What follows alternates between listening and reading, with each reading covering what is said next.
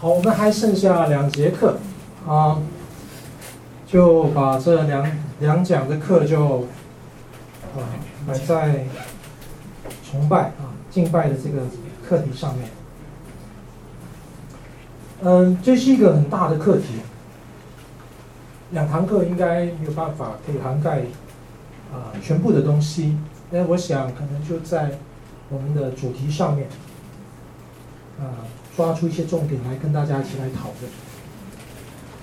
我们今天是青年主日嘛啊，那今天中期传道跟我们讲了一个很棒的题目啊，青年人在教会的生活当中，我们现在有分成成年人的崇拜啊，在华神六楼的呃青少的崇拜，嗯，我们当中如果你有小孩在青少崇拜的，你一定是参加过青少崇拜。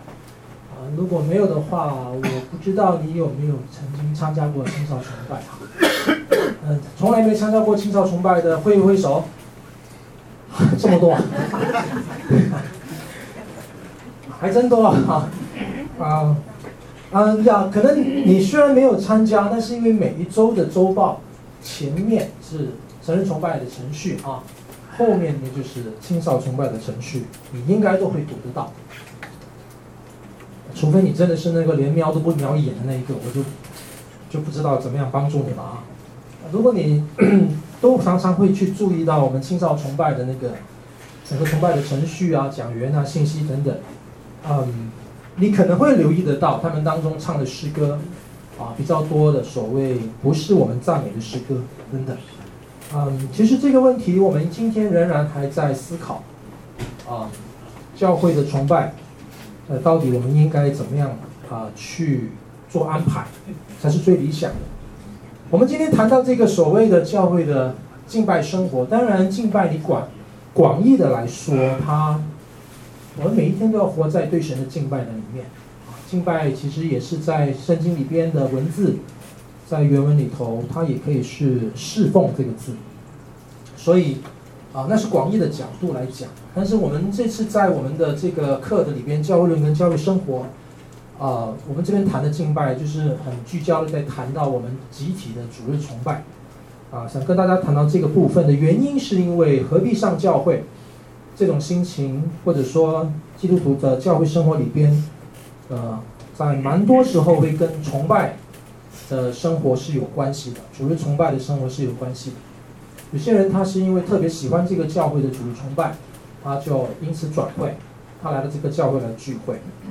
他也许首先先是厌倦于，啊、或者他看到他自己原来的教会的崇拜有一些的改变是他不适应的，他不喜欢的，或者他觉得有毛病的等等之类，他转换教会。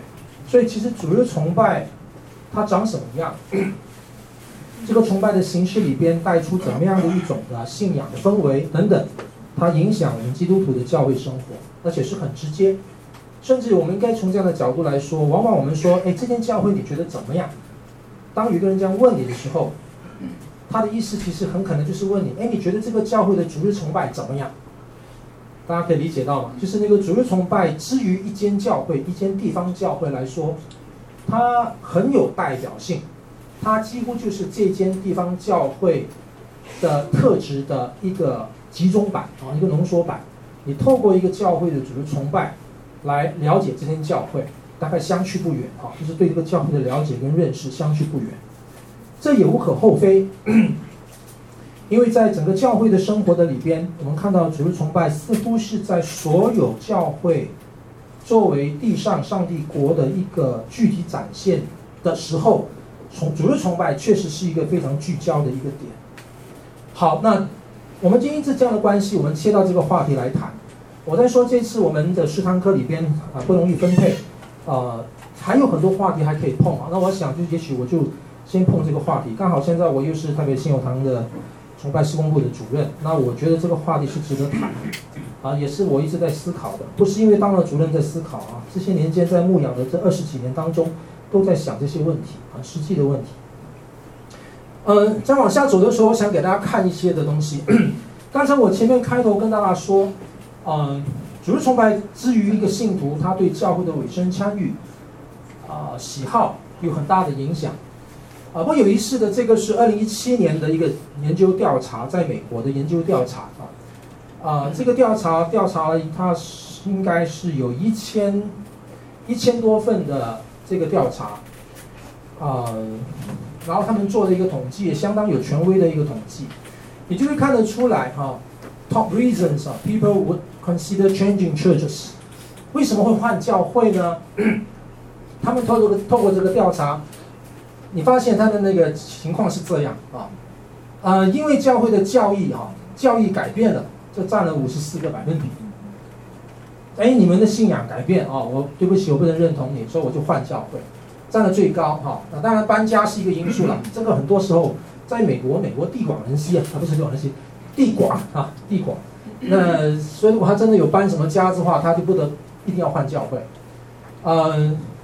这个是讲到，讲到了改变啊。哎，牧师讲到奇怪呢，最近不是吃吃了什么药哈？这个讲到不太对劲，不太适应他啊。或许是换了牧师了哈。下面这个就是 Pastor Lam，呃，你心目中所爱的那一位牧师，你喜欢的那一位牧师啊，他离开了啊。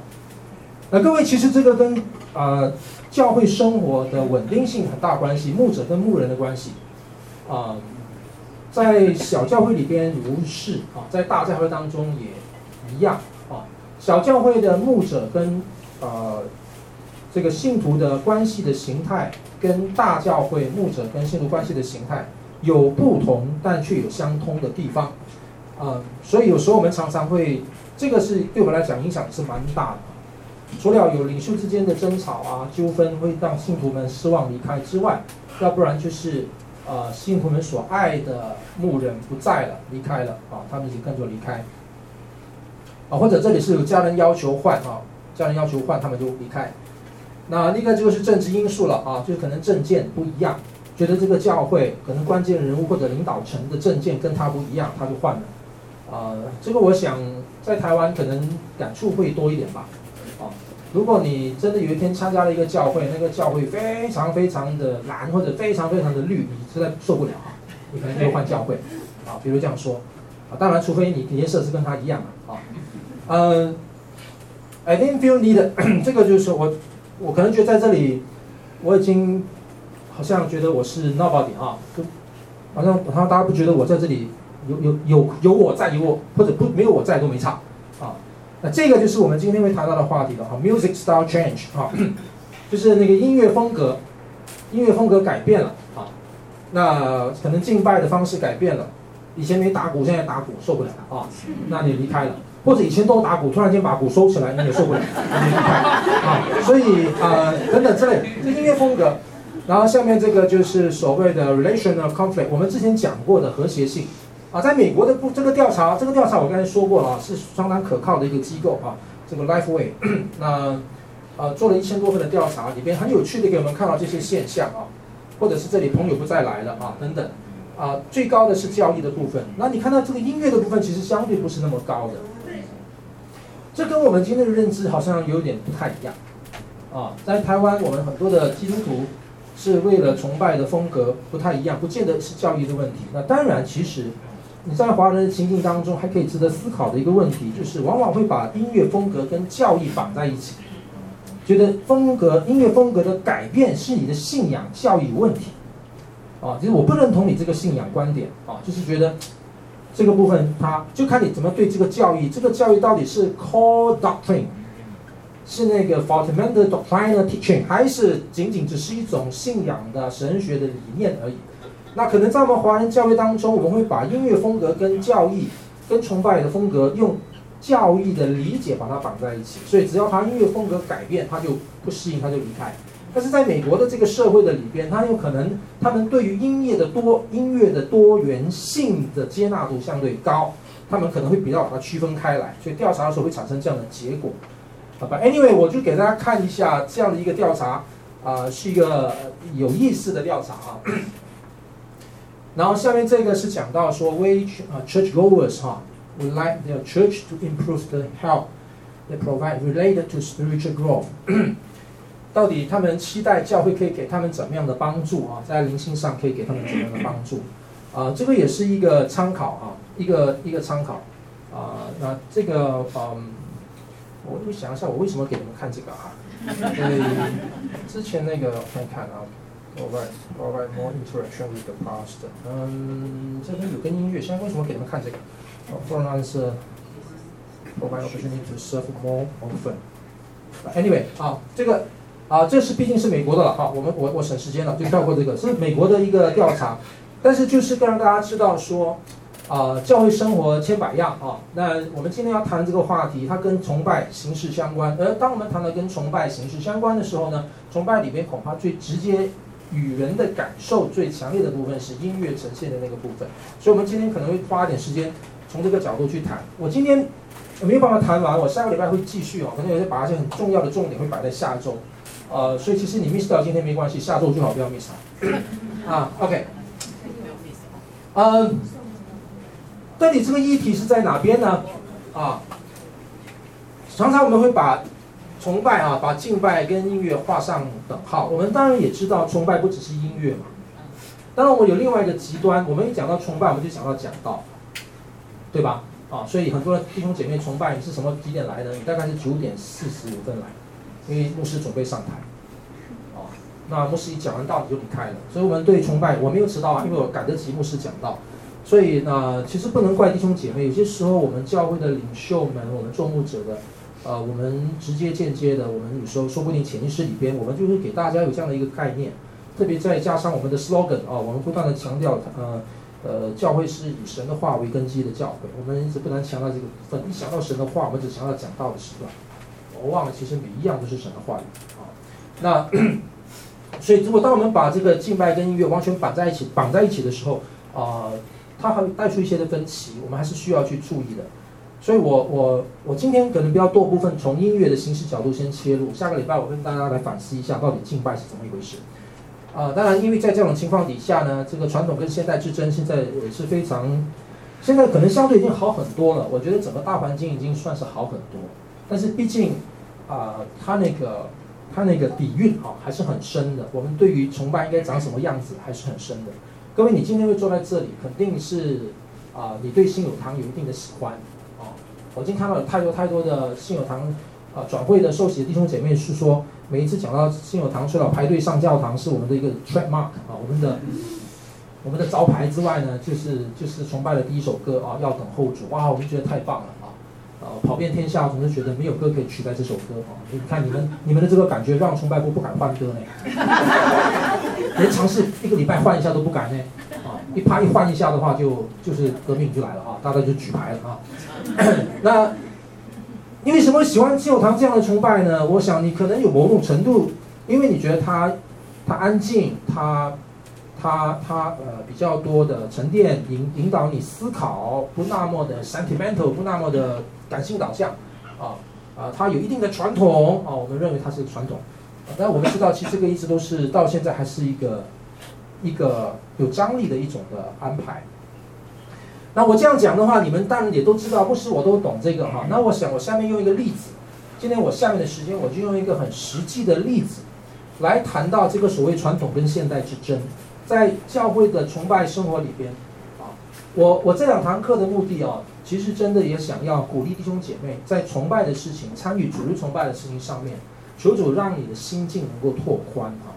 我不是说你不要尊重传统，或者不能够择一而终啊，忠心的忠啊，不是这个意思。但是要学会能够有你对崇拜的理解，不要仅仅只是跟音乐绑在一起啊。如果是这样的话，你发现只要那个音乐形式一换，你就不能崇拜啊。我当然也走过这样的路程啊。那在我从家乡原来的教会成长。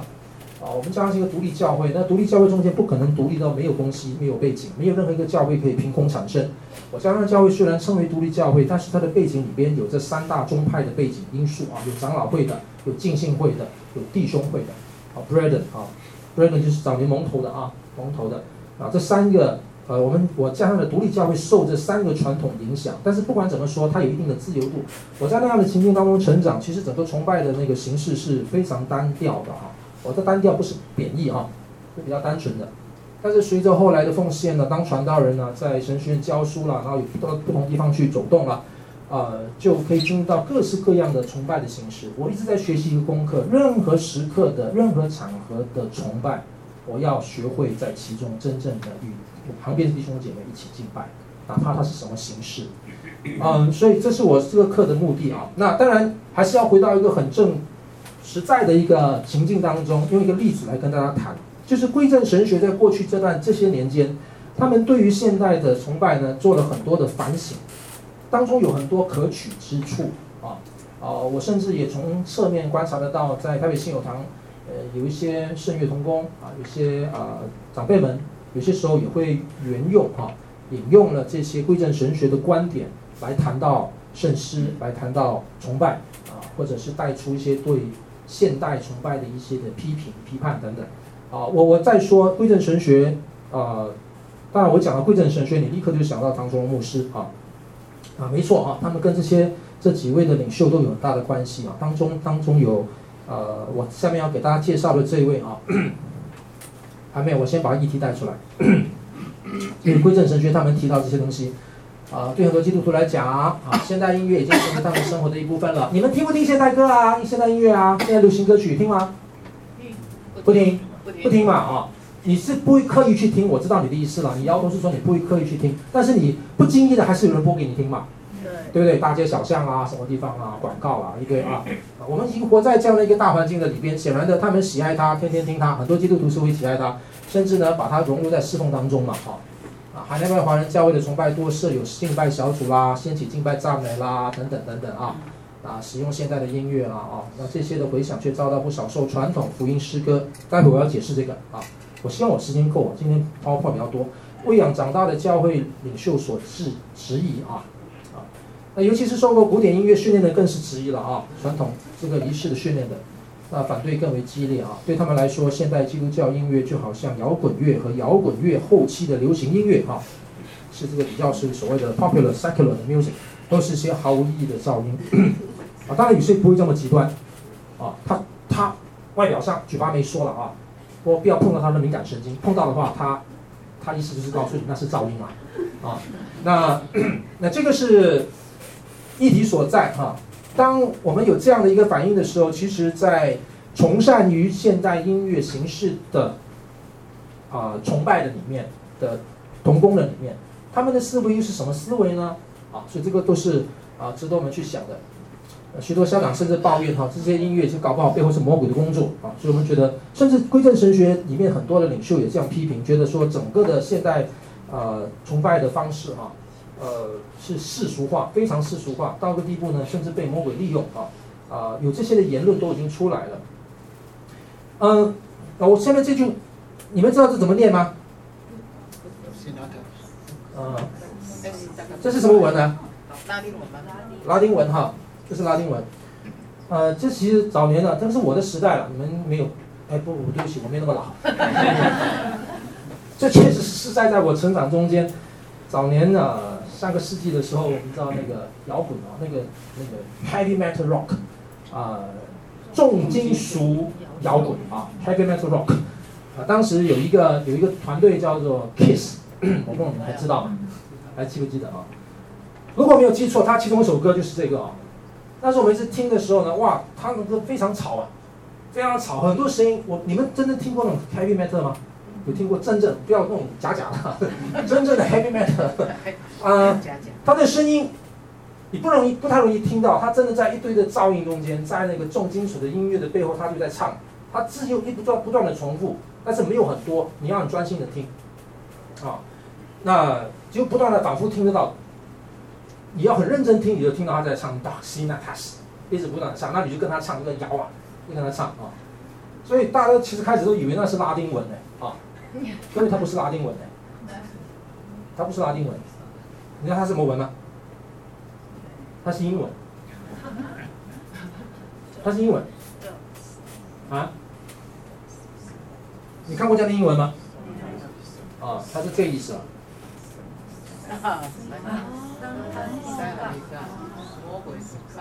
完全一样的英文字倒过来就对了，反正上帝的反面嘛。理解吗？Darkness，其实就是你把它全部倒过来，Satan is God。所以很多人搞不清楚，一直咬，一直唱，一直唱。所以这个早年确实是有这个所谓的啊撒旦教啊。我们在上个世纪六十年代、七十年代，我们知道战后美国战后整个美国的社会是一个一个正面来讲是一个百花齐放的一个充满了。我们知道二战以后了，不单是美国啊，啊，整个的世界好像经历另外一种启蒙一样，人总是要把自己的主权表达出来啊。那那种文化情况情况底下，我们看到当时有很多对信仰、对基督教的反啊、呃、反扑反扑啊，就是、呃、对基督教的反抗啊，就是 anti-Christ 啊，所谓 anti-Christ。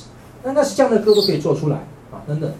那我这个我是亲自听听到他们那些分析家，我听到的版本就是他们把它，因为早年我们没有 CD 嘛，我们早年都是录音带，都是磁带，对不对？他们把磁带倒过来播。你一倒过来播，你就听到了 Satan is God, Satan is God，他不断在唱。磁带倒过来播，这样理解吗？只是你买过来，你听的时候，它就是 Nathan Sinaiticus 啊。所以这个这种情境有的是有的。我们在音乐当中，音乐有没有可能被撒旦利用？可能、啊。呃，教会有没有可能？结果在不知不觉当中被撒旦入侵啊？呃，可能的、啊，当然都可能。但是我们今天的话题不在这啊，各位，这里是另外一个话题，我们可以牵出去谈到。整个在在文化的征战中间，基督徒的音乐人或者是呃艺术家啊媒体人，我们应该要怎么样捍卫信仰，又怎么样能够融在这个整个大环境当中为主做见证的问题，那个是另外一个讨论。我现在回到我从这边切进来，回到讲到教会的音乐的部分，就有人在问一个问题了：如果是这个比较倾向流行的，比较是 secular 的，或者是比较 popular 的啊 pop music，这到底他们适不适合在敬拜当中使用啊？那我们也看到现在越来越多嘛啊，那这个话题我我必须这样说，很多基督徒现在已经不觉得这个是困难的。我猜我们当中很多的基督徒，你不单只是听赞美传统的诗歌，你很可能也听现代诗歌，你可能听天韵，你可能听赞美之泉，你可能听新兴音乐，你可能听约书亚，还有谁啊？很多，非常非常多，对吧？啊，我可能没有讲到你心目中的那个哈，抱歉啊。但是，but anyway，就是大家会问，他们可能觉得说啊，我私下听，我开车在路上旅游听，我我在什么地方听都 OK。但是在崇拜里边，我就觉得它不适合啊，就会有这种观点出来。啊，当你有这个观点的时候，你背后里边不仅仅是一个音乐的喜好的，你背后当中是有一种神学理念，你有一种认知啊，这个我想都是会影响到我们的。那我们在问这个问题的时候，现代音乐，现代。呃，流行音乐式的基督教诗歌适合在敬拜当中唱吗？的时候，我们其实同时要问一个问题：何谓圣乐？啊，何谓传统圣诗？有很多的基督徒坚持一件事情，崇拜只能够唱传统圣诗。当你这样坚持的时候，我也尊重，我觉得大家都得尊重。但要进一步反思是，到底什么叫传统圣诗呢？啊，所以这个都是非常值得去思考的问题。我刚才说，我今天用一个例子的角度来谈这个话题，因为我想让那个问题更尖锐一点，我就故意挑一个比较极端的啊。这是一本小书啊，这本小书，呃，我如果没有记错，二零零六还是二零零八年出版的，啊，作者是李建安博士啊，李建安老师啊，李建安前院长，他是马来西亚圣经神学院的前院长，后来他就成立了在马来西亚成立的福音文化中心，啊，当总干事好多年，啊，我已经没有办法跟到他现在的情况啊，根本还是不是在继续当总干事。啊，他是归正神学里边很重要的打手啊，也应该是这样说。早年他刚刚从美国毕业回来的时候呢，唐崇荣牧师就看上他了。他双语非常能力非常高，所以唐崇荣牧师很喜欢讲道的时候，请他翻译成英英文。啊，他啊，唐牧师讲中文，他就翻英文。呃，早年算是马来西亚里边比较重要的一个基督教的领袖。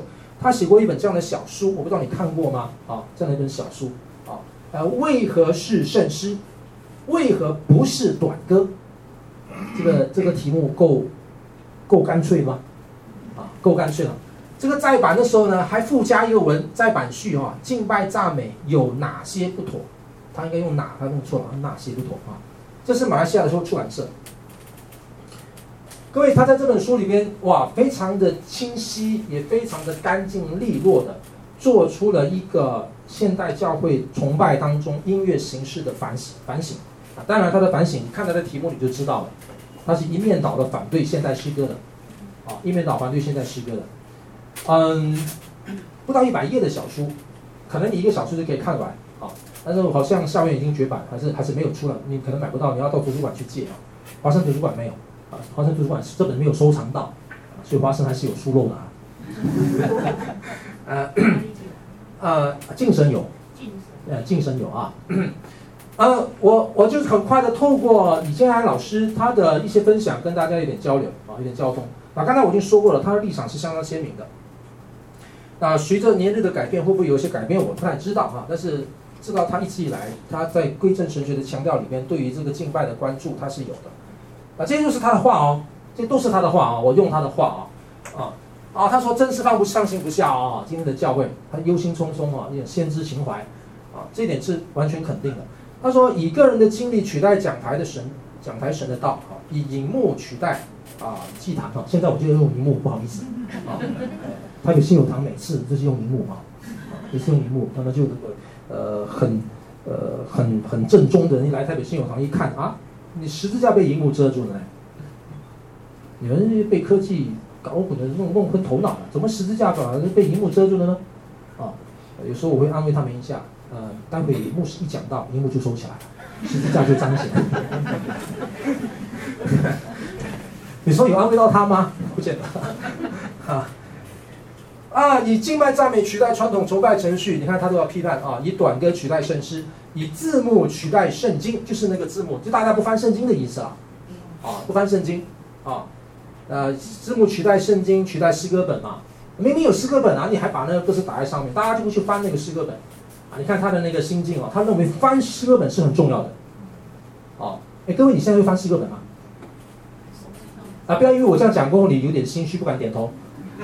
你，我我是坦白告诉你，我很喜欢翻诗歌本啊，没有其他原因了，因为诗歌本离我比较近，我视线不会被挡住。而且呢，这里有一个我自己习惯，我发觉唱诗歌呢，你头抬高唱诗歌很辛苦，头要稍微浅低，你的发音才才能够发音，这是跟发声有关系的。所以我喜欢拿诗歌本唱歌，啊。我还没有到专家的地步。你看国际的男高音、女高音唱高音的时候，他说哇那样，我们不行了。你头抬起来，你这边紧了，你就不能唱。我反而要低一点啊。所以这个是我拿诗歌本最大的原因。那当然，第二个原因就是每次站起来被遮住了嘛。啊，呃，我不晓得你有没有拿十个本，但是如果你现在博士来的话，你看到他来，你赶快拿十个本。以领唱、以伴唱取代诗班啊，这确实是了啊，很多教会没诗班的啊。那以鼓啊、敲击乐器啊、电子合成器啊、电子吉他啦取代管风琴啦。啊，钢琴啦，以以取悦人代替对神的敬畏啊，以人本中心取代神的中心。哎呀，他很担心啊，我就用他的话啊，我希望，哎，如果你会有共鸣是好的哈。当然，如果你一点恭维都没有，你觉得你太过小题大做，嗯，也也也不是不好啊。啊，我们我们要往下走哈，有一些思考。他说什么呢？敬拜赞美本来是旁支，后来因为许多的教会都采用敬拜赞美，敬拜赞美又变成潮流。经过一段时间以后呢，敬拜赞美因人多众，人多势众就变成了主流。哎，这个，而当传统崇拜会啊，传统崇拜以及圣诗被边缘化之后呢，敬拜赞美便以正统自居了。今天没有敬拜赞美的教会被看成好像艺术啊，不是正统啊。呃，很难说啊。各位，你觉得新友堂是少数？呃，我们不正统啊，啊，我们才蛮正统啊。严格来说，我们今天需要举办一这一个回，他这个是一个讲座的讲一个讲稿哈，回到圣师演说会，其实是一个悲剧哈。本来是正统的，为何还需争取正统呢？他可能他的主标题是讲到这个这个啊敬拜的正统，本来是原配的，为何还需要争取合法地位呢？就是说传统的崇拜怎么现在变成了变变成了这个这个被被被被被逐到后后园去了啊？这是今天教会的悲剧啊。另一方面，这么。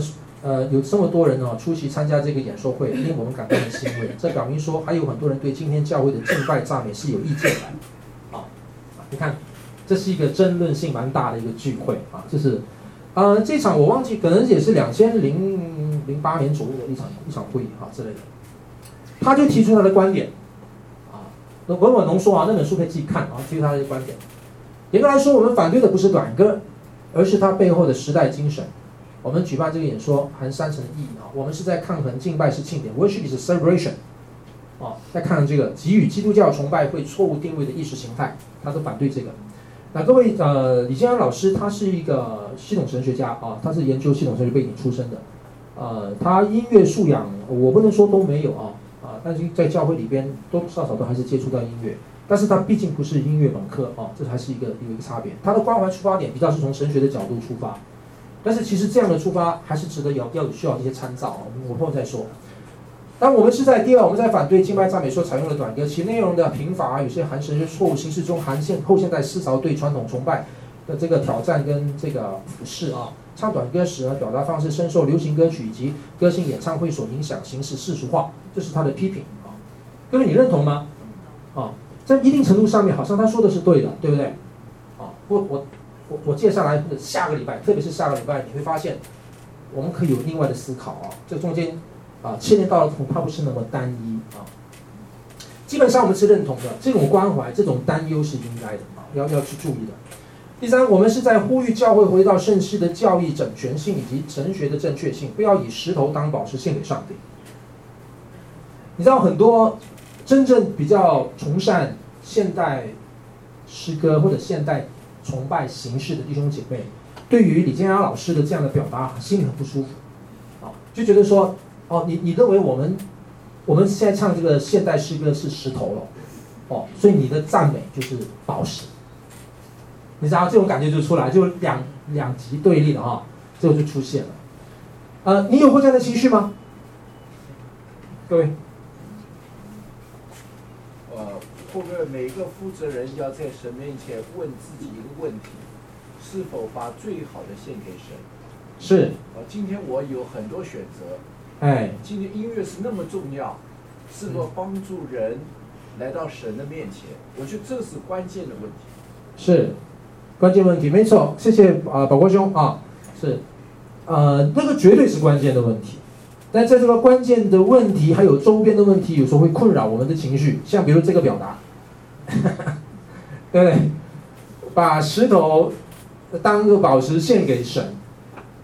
他好像不仅仅是在问说你跟神之间的那个那个心态的问题，他好像是在讲的是那个形式上啊，就是对于你们这一班采纳现代诗歌、现代敬拜的人啊，你那个恐怕不是好东西哦，比较次、比较次的，有比较好的东西，有这种味道，有这种味道啊，所以啊，当然了，他还说了很多，好，我看他说什么。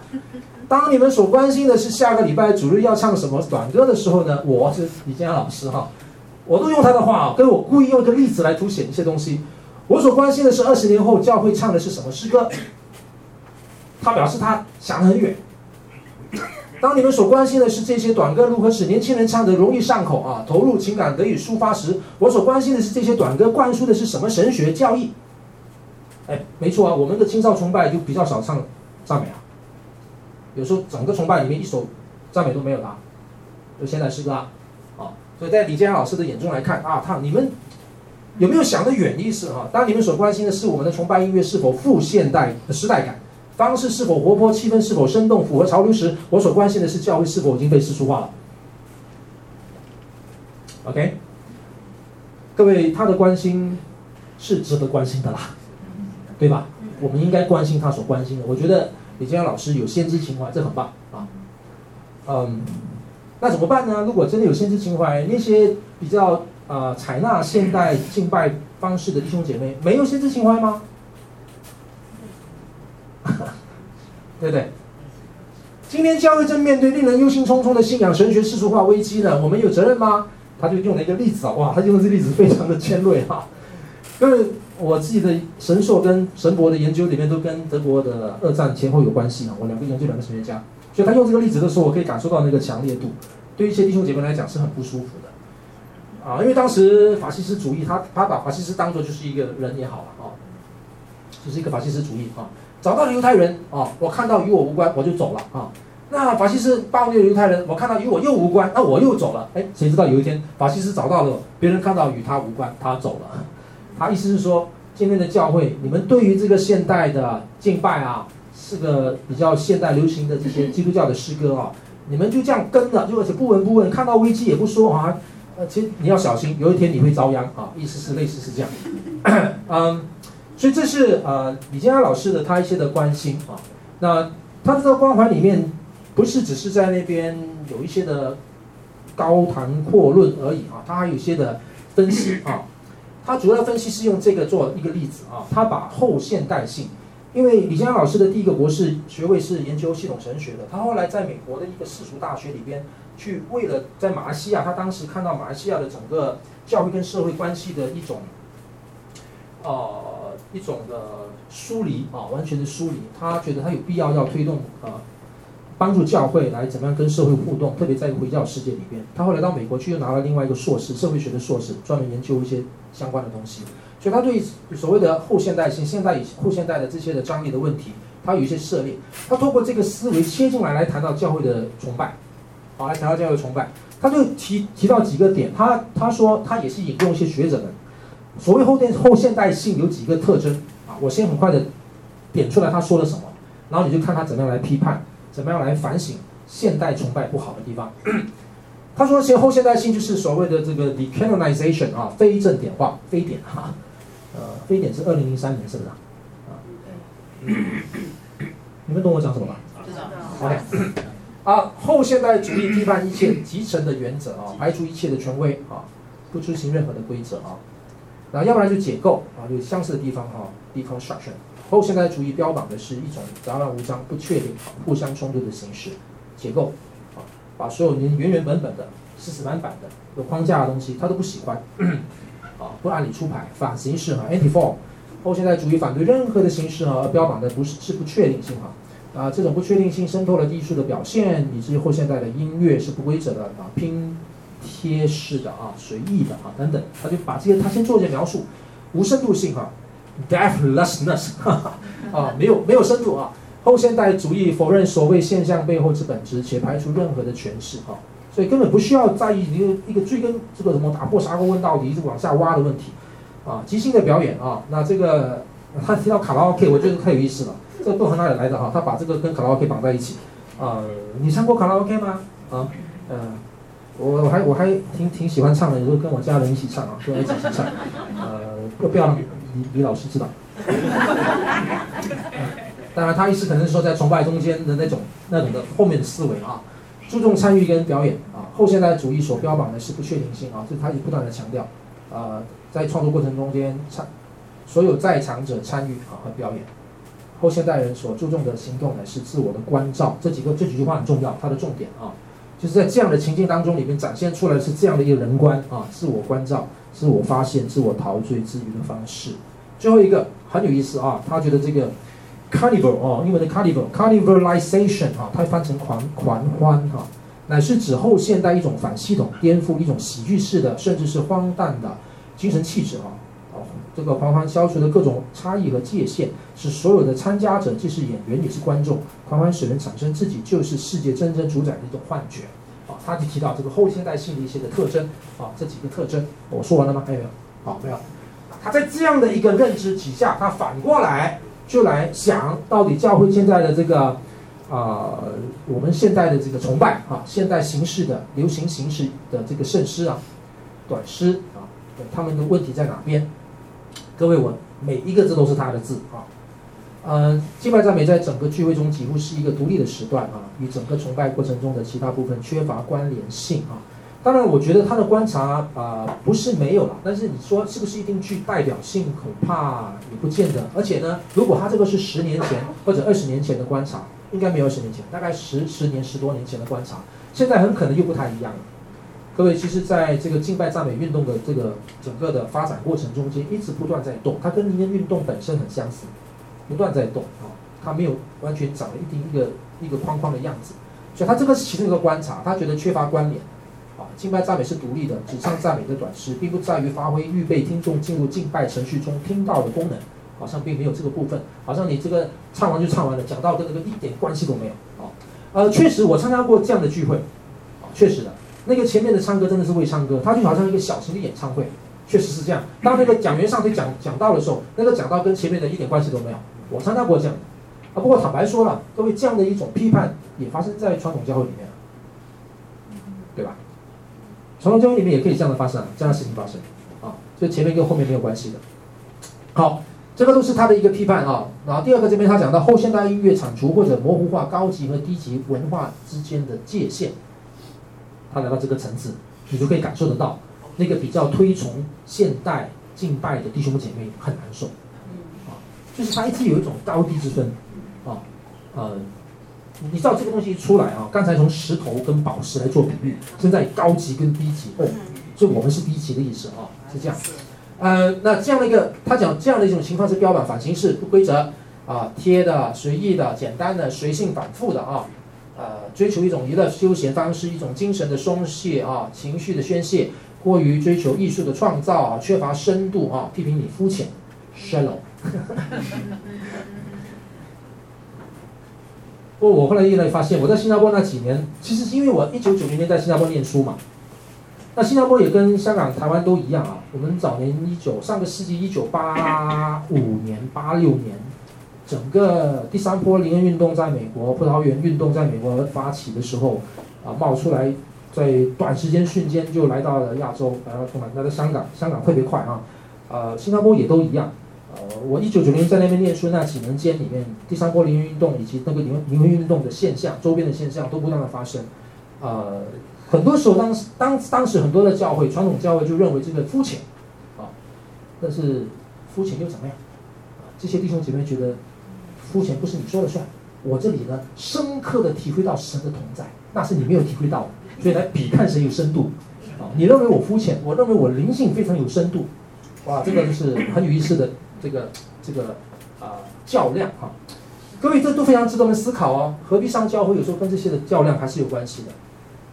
那他继续说，在表现上，敬拜赞美是灵恩派敬拜哲学的一个敬拜及庆典的一个延伸，啊，就是刚才我讲的哈，就是庆典，worship is a celebration，所以他就从这边切过来，你看，他从这里切过来，他就是因为这样敬拜赞美现代的这个敬拜的形式，他呼应到后现代的这个 carnivalization，欢欢，就是因为这种的后现代的思维，他潜移默化的荼毒了教会里面的敬拜文化。让那原本很单纯传统的敬拜，被后现代的 cannibalization 狂欢的气息影响，左右了我们对敬拜的理解，把敬拜等同于欢庆。那一敬拜等同于欢庆的时候，它该长什么样啊？它应该必须有欢庆欢庆的样啊！那，你们这些传统的什么长老会呢，死气沉沉的。你知道那个东西就来了，它背后里面有那个它的 philosophy 啊，它的那个逻辑就出现。哦，所以它就凸显这些部分啊，结构等等啊，各位哇，我还有很多东西在后面啊。那由于这个敬拜赞美啊，所注重的是庆典啊，所以这个崇拜者参与和表演，注重参与者自我关照。刚才我已经讲过了，发现就是他的强调哈，陶醉敬拜赞美，因此制造了一种参加者既是演员也是观众的场合，并使参与者有一种自己就是崇拜中真正主体性的满足感。其实真的啊，我觉得李建安老师的提醒还是很重要的，还是很重要的啊，就是自己是整个崇拜的主角。那你说真正崇拜的主角是谁？啊？上帝。我们下个礼拜还要去深探讨这个话题啊。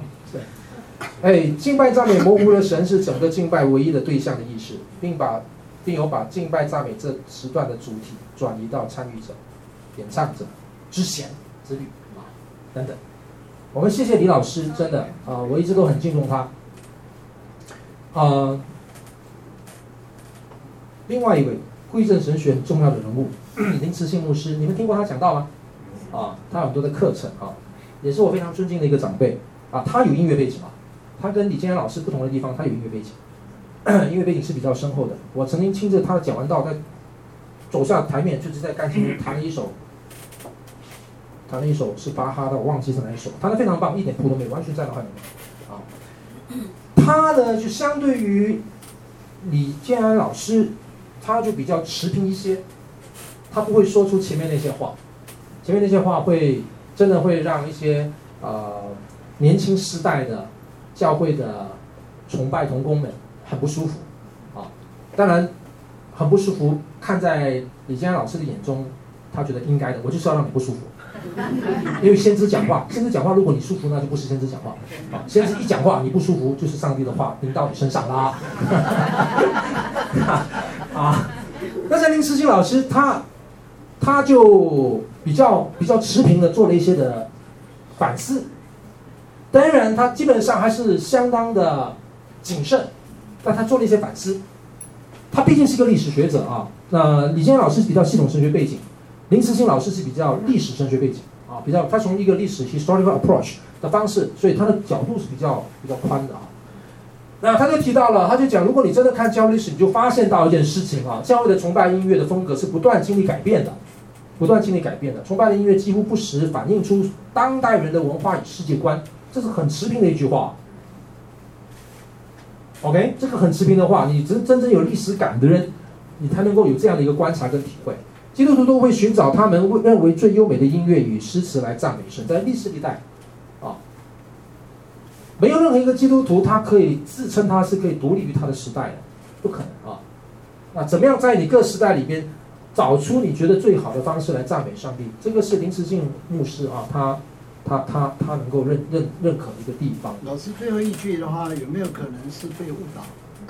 最后一句怎么样？最后一句，基督徒会找寻他们认为最优美的音乐与诗词来颂赞神。哎，可能他要找这个之前，已经被某种氛围引向。嗯，比方说你敬拜赞美，他有可能就说哦，现在大家都敬拜赞美，那他有没有可能是被这个经脉赞美去让他去投入到敬拜赞美？我我的意思说，这最后一句话有没有这种可能性？当然有啊，刚才我已经说过了，没有任何基督徒他可以跟他的社会、跟他的文化、跟他的时代完全脱节。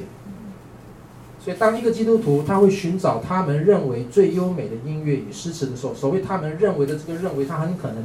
他已经在他的时代文化当中，有着他时代文化所有的传承、所有的积累、所有的学习、所有的体验，都可以融进来，可能的。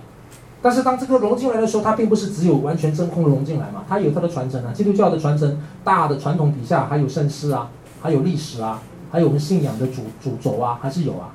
所以问题，这种回答一个根本问题，就是到底福音跟文化什么关系，对吧？所以你讲福音跟文化什么关系的时候，你不能够完全抽空说福音是完全的福音，文化是完全的文化。事实上不然，文化本身里面有多元性，福音里面本身有它的文化传承性，都已经有了，所以一并思考嘛。所以这中间里面就有很多的可能性了。所以，所以如果你太过 single-sided，你太过单一，像之前以前老师比较明明白白的就是一刀切的，我要不是传统，要不就是现代，啊，我完全反这个现代。他这样的反下来的时候呢，到底是不是真的时尚的力？带来真正有效的帮助跟提醒呢？还是事实上面它反归反，但是其实它并没有带来很好的建造性，啊，等等问题，所以这个值得思考的哈。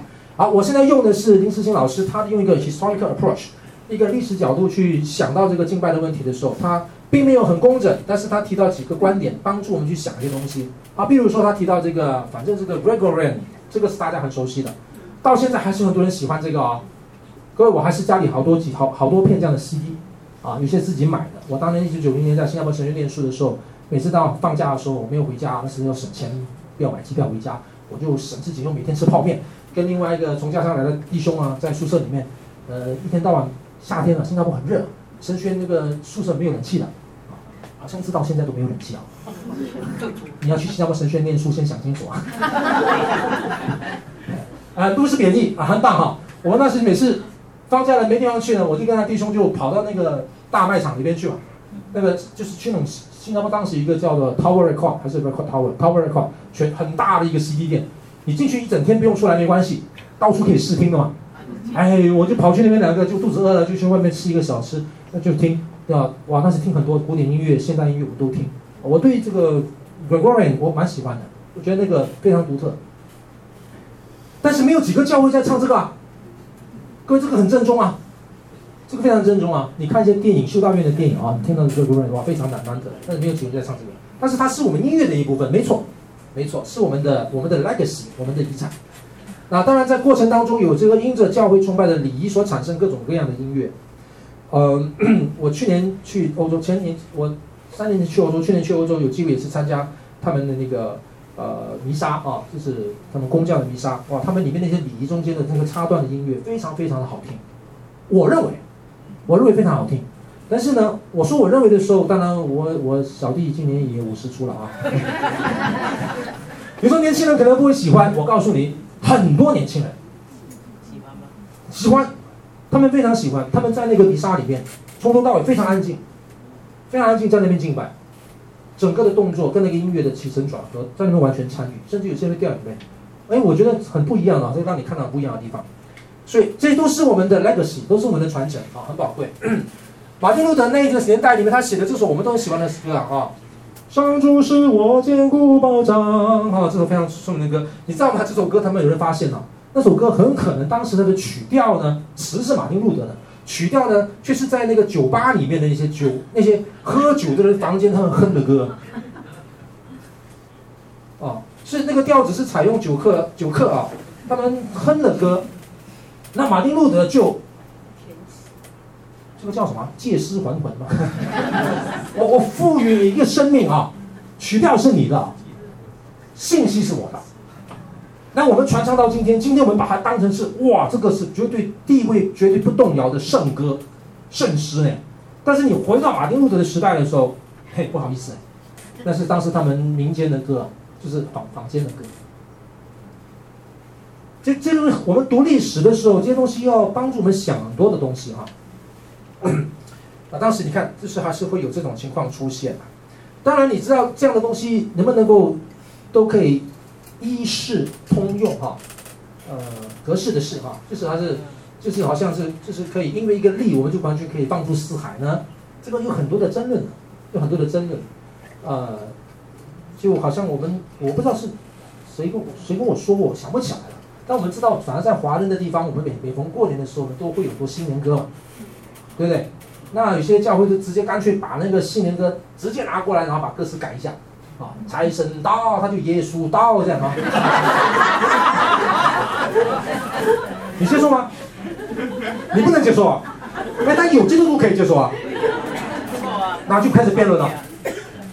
啊，那个他把那个什么阿弥陀佛改一下，变成哈利路亚这样，啊，就是我反正就是硬硬塞进去啊。各位，你说都不行，其实可能在历代教会的当中就发生过这种事情啊。啊，很有可能他就这样一直这样传下来，他后来就成为你的圣师，成为你今天口上的圣师了。啊，那我这个话题还要等到下个礼拜我们要继续谈啊，我就是给大家谈一些现象的问题。呃，那八，我们哎，刚刚过几天，我们是八五百周年嘛？你们有在 Google 上面玩吗？有有，有啊，我跟我女儿都在创作，我创作，我也创作一首还没给他们听呢。这个五百周年，那当然他是伟大的伟大的音乐家，伟大的一个爱主的一个一个典范啊！不管是他的合唱啊，他的圣乐 Oratorios 啊，这个 Anthems 啊，这些都是很棒的。他作品中每一个礼拜都会为教会写一首歌啊，我们很很向往，我们觉得什么叫圣乐啊？亲爱的弟兄姐妹，教会的崇拜唱什么？要唱这样的，要有像巴哈这种音乐人，我们要有这种圣乐的文化气息，我们要有这种圣乐的服饰，我们要每一次都能够有 SDG 啊！哎，什么是 SDG？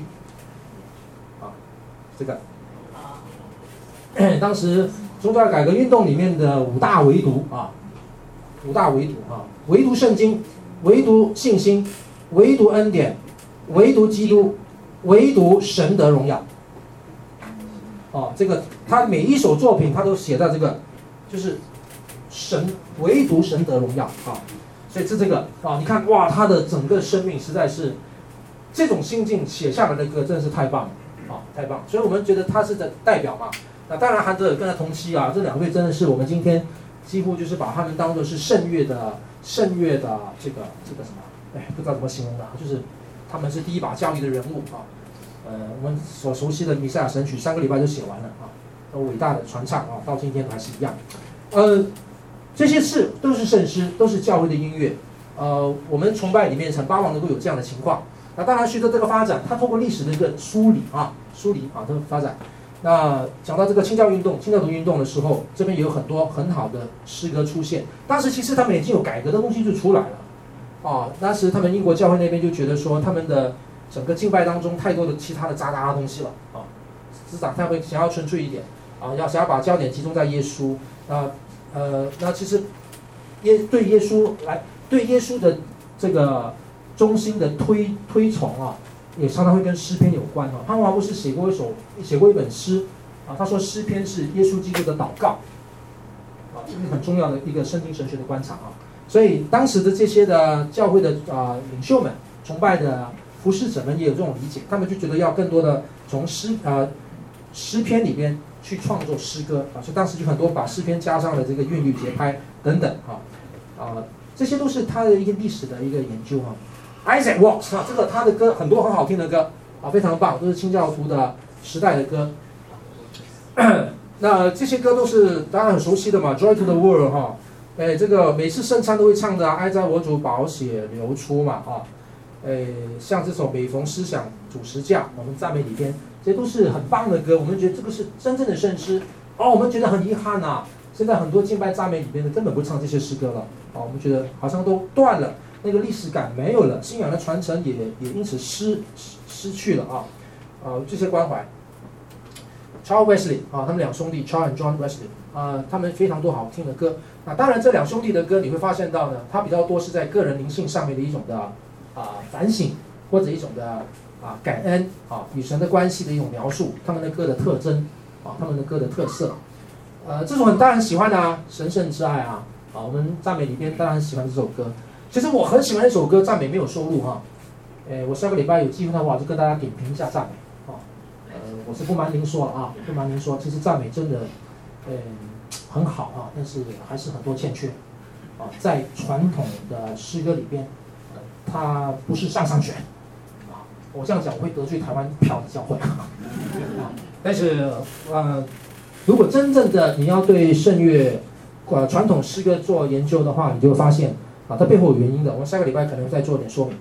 这首歌好像我印象中赞美里边没有收录，呃。